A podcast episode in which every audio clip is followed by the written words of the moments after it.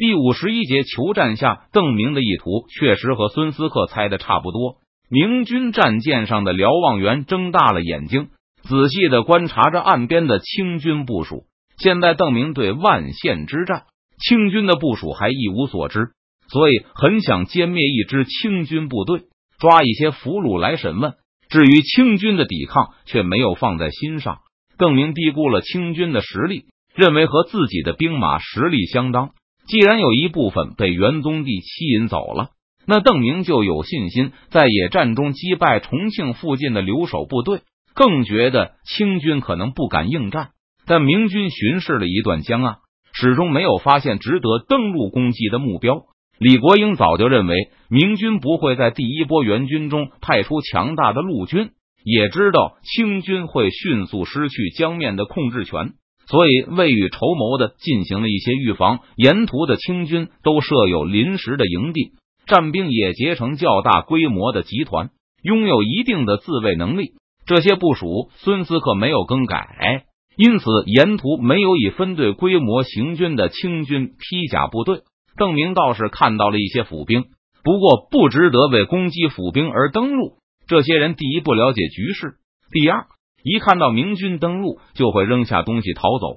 明军就算有信心在野战中取胜，也不能在靠近补给基地的地方鲁莽的登陆，满山遍野的搜索几个府兵，那就不是自信，而是自大了。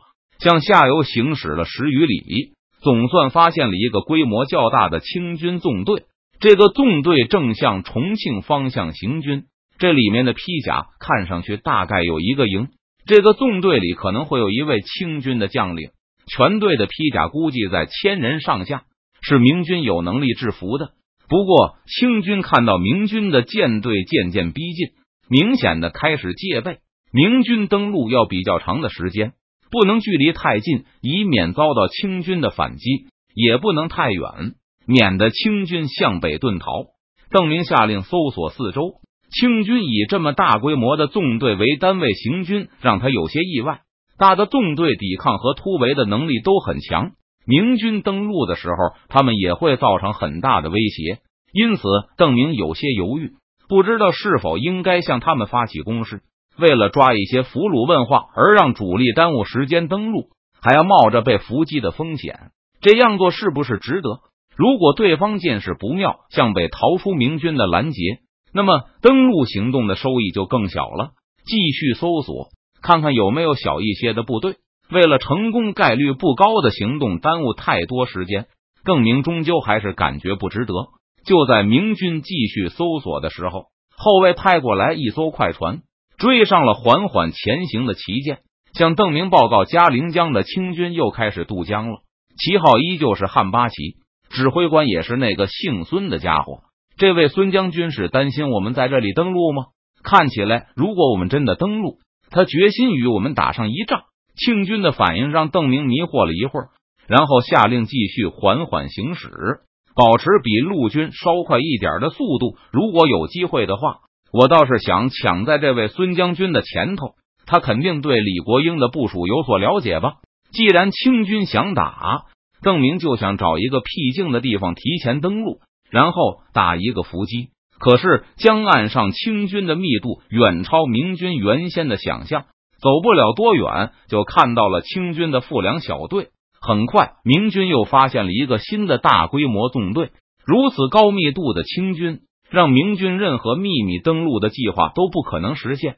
等见到第三支清军纵队后。邓明感到清军的实力可能比他猜测的还要多。难道李国英这次动员的部队不止五万？怎么到处都能看到他的人马？随着不断修正自己对清军实力的判断，邓明登陆突袭的也越来越低。在搞清楚清军到底聚集了多少兵力前，贸然登陆的危险实在是太大了。当明军表现出对他们遇到的第一支清军纵队的攻击时，可以观察到，清军纵队一边开始备战，一边往不同的方向派出报信使者，同时向两翼求援。不过，在看到明军放弃攻击后，又很快恢复到行军状态中。这时，邓明再次从后卫那里获悉，重庆的清军依旧在后面尾随。后卫还报告，从重庆出来的部队加快了行军的速度。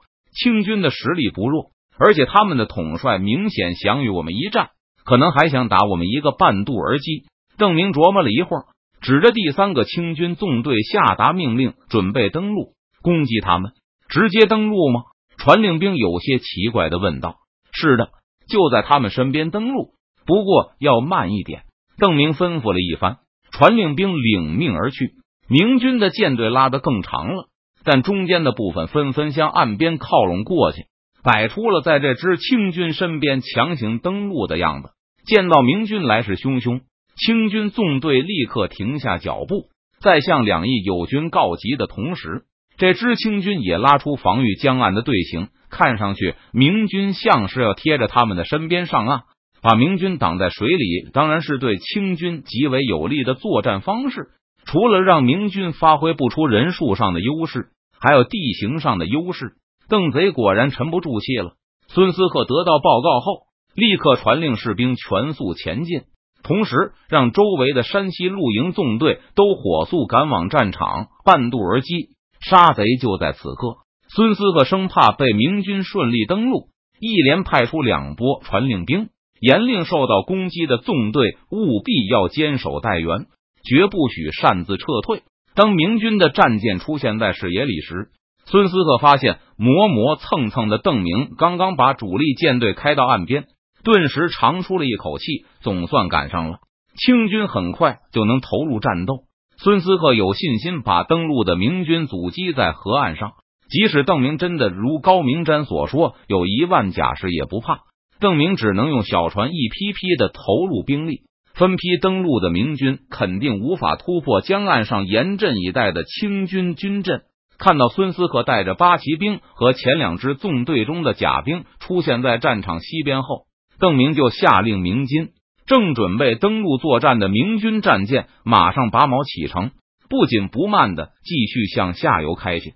很快，明军又遇到了一个清军纵队，邓明再次发布了登陆作战的命令。邓贼也不是没有脑子吗？看到明军脱离战场，孙思克有些遗憾的说道：“他感到自己或许到的太早了，应该再等一会儿，等明军首批兵马登陆后再进入战场。”虽然是骑马赶来。但孙思克额头上也挂满了汗珠，还来不及休息，前方就又发出了警报。邓贼果然还是不死心。孙思克让刚刚救出来的这支纵队中的披甲兵不要解除盔甲，而是跟着自己一起去应战。邓明反正也没多远，就在两里外。这次孙思克故意走得慢了一些，他意识到作战不能追求速战速决，如果完全不给邓明成功登陆的希望。那对方就不敢登陆。孙思克等到前军报告明军已经放下了满载士兵的小船，才督促全军急行军。但邓明的行动比放慢脚步的孙思克还要拖拉。在孙思克靠近战场后，明军和上次一样，仍没有完成登陆。见到清军主力靠近后，明军马上又鸣金收回了小船。孙思克只能瞪眼看着明军舰队又一次拔锚起航。不慌不忙的继续开往下游，水壶里的水已经喝光了。刚让卫兵去寻找泉水，孙思克就又接到急报，明军在前方登陆了。这次邓明没有选择在清军纵队附近，而是寻找了一个空隙，然后全速登陆。孙思克得知明军用大批小船把众多府兵送上了岸，正在迅速搭建工事。不好，邓贼想安营扎寨。想切断总督大人的退路，明军的登陆地点就在几里外，简直是孙思克的大军如无物。而且孙思克又怎么能容忍邓明在他的眼皮底下把营寨搭建起来？随着孙思克一声令下，清军顾不得往水壶里装水，就被军官督促着急匆匆的赶往战场。江面上的明军船只一直陪伴在孙思克的将旗左右。并不断用旗号和烟火向旗舰发送信号，通知清军与明军之间的距离。但孙思克赶到时，明军的府兵已经扔下刚修了一部分的栅了，乘坐小船返回了他们的坐船中。这些登陆士兵都被安排去舱中休息。三番两次的折腾后，太阳已经向山后落去，面朝着夕阳，明军舰队统统升起了满帆。当着大批清军顺风全速向重庆方向返回，不好，中计了！邓贼还是想打重庆。孙思克这才意识到，他白白追赶了一天，不知不觉中把重庆附近的披甲都带的远离了城池。现在重庆的城防薄弱，而且嘉陵江的另外一岸也缺乏掩护。一想到被明军突入嘉陵江，或是攻克重庆的后果，孙思克就不禁全身汗毛倒竖，顾不得让士兵吃饭。孙思克命令全军举起火把，抛下一切不必要的辎重，兼程赶回重庆。夜路要难走得多，昨天半天走过的路，让清军一直摸到天蒙蒙亮才走完。不过总算是及时赶回。孙思克估计明军也得用半个夜晚来赶路，而下半夜显然不是攻打重庆的好时机。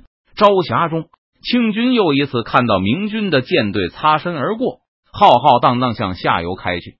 不过和昨天不同的是，明军今天是全速行驶，一转眼就冲出去了十几里。不好，邓贼还是要去断总督大人的退路。孙思克喘着粗气大叫起来。本来李国英是把清军部署为若干个纵队，间隔行军。